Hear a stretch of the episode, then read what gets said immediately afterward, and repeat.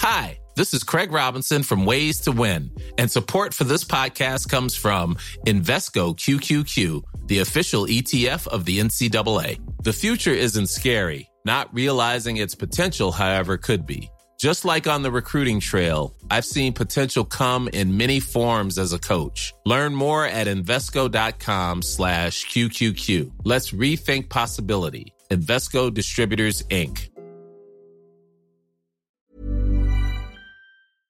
Je suis la grâce, je suis l'allégresse, je bavasse et aussi j'agresse.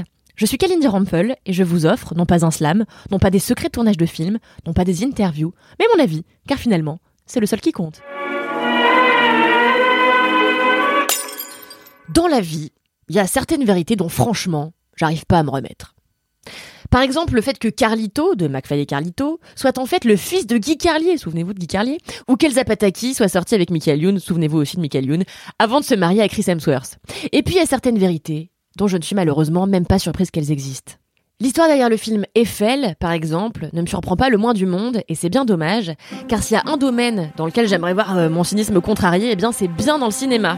C'est moche. On peut monter jusqu'à 200 mètres. L'obélisque de Washington ne mesure que 169 mètres. En somme, ça qui montera le plus haut. Et vous êtes qui Gustave Eiffel. T'as pensé l'exposition universelle Tu vas pas recommencer. Je vois pas l'intérêt de construire un machin qui sert à rien et qui va falloir démonter juste après. Vous avez réponse à tout La vie m'a appris à me méfier des surprises. Mais avant de sur le film, faut savoir que déjà, moi, la Tour Eiffel, euh, c'est vraiment pas un sujet qui me passionne. D'autant plus qu'en bonne parisienne, je passe devant sans même la regarder. Pour moi, la Tour Eiffel, ça m'évoque deux supplices. Le premier, c'est quand à 8 ans, ma mère m'a forcé à la monter à pied alors que tout ce à quoi j'aspirais à l'époque, c'était de manger des sacs de bonbons chez Gloops en lisant Tom Tom et Nana.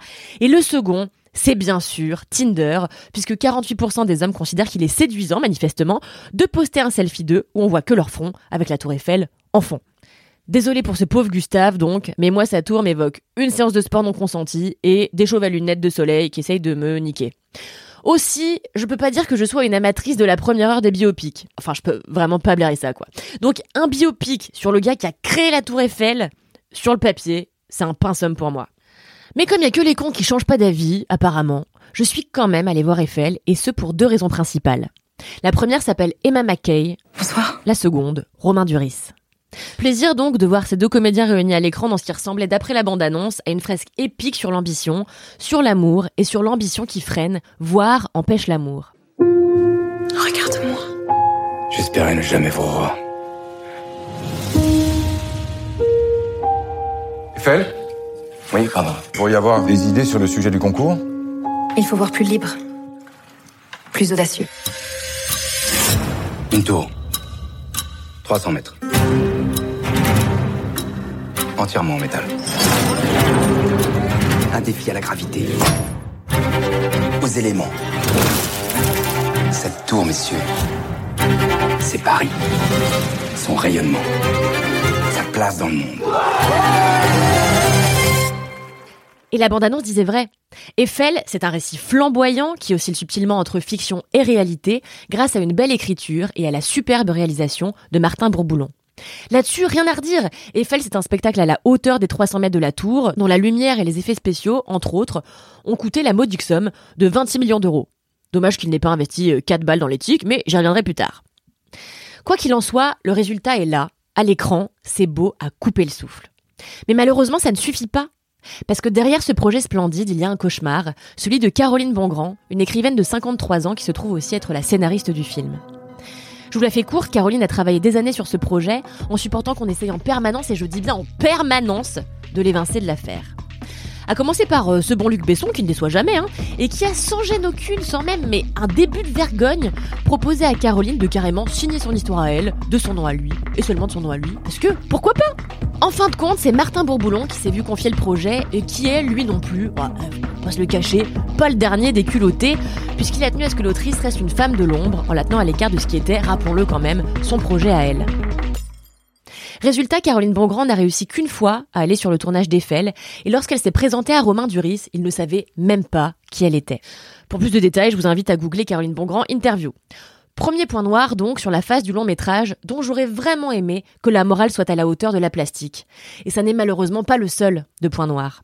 L'autre problème majeur étant que le film choisit de donner comme d'hab dans le male gaze en formant à l'écran un couple composé d'un vieux beau, pardon Romain tu sais que je t'aime, et d'une jeune femme qui pourrait tout simplement être sa fille. Car Romain et Emma ont quelques 22 ans d'écart dans la vraie vie. D'aucuns diront que l'acting, comme l'amour paraît-il, n'a pas d'âge, sauf que voilà, Ici, l'histoire vient toquer à la porte pour cause de foutage de gueule. Parce que oui, dans la réalité, Gustave Eiffel et Adrienne Bourgès n'avaient que 12 ans d'écart. Cette différence notable, elle est symptomatique d'une société malade qui veut qu'une femme, et dans ce cas-là une actrice, passée 30 ans, est bonne achetée à la poubelle et qu'on continue de filer des rôles de trentenaire, voire de quarantenaire, à des femmes qui en fait ont 20 ans. Je vous invite d'ailleurs à écouter l'excellent dernier numéro du podcast Affiché, euh, qui parle justement d'agisme au cinéma avec deux actrices extraordinaires, Catherine Pifaretti et Marina Tomei. Eiffel cumule donc non pas un, mais deux poncifs misogynes, parce que finalement, pourquoi choisir? Que les machos se rassurent, le sexisme a donc encore de belles heures devant lui.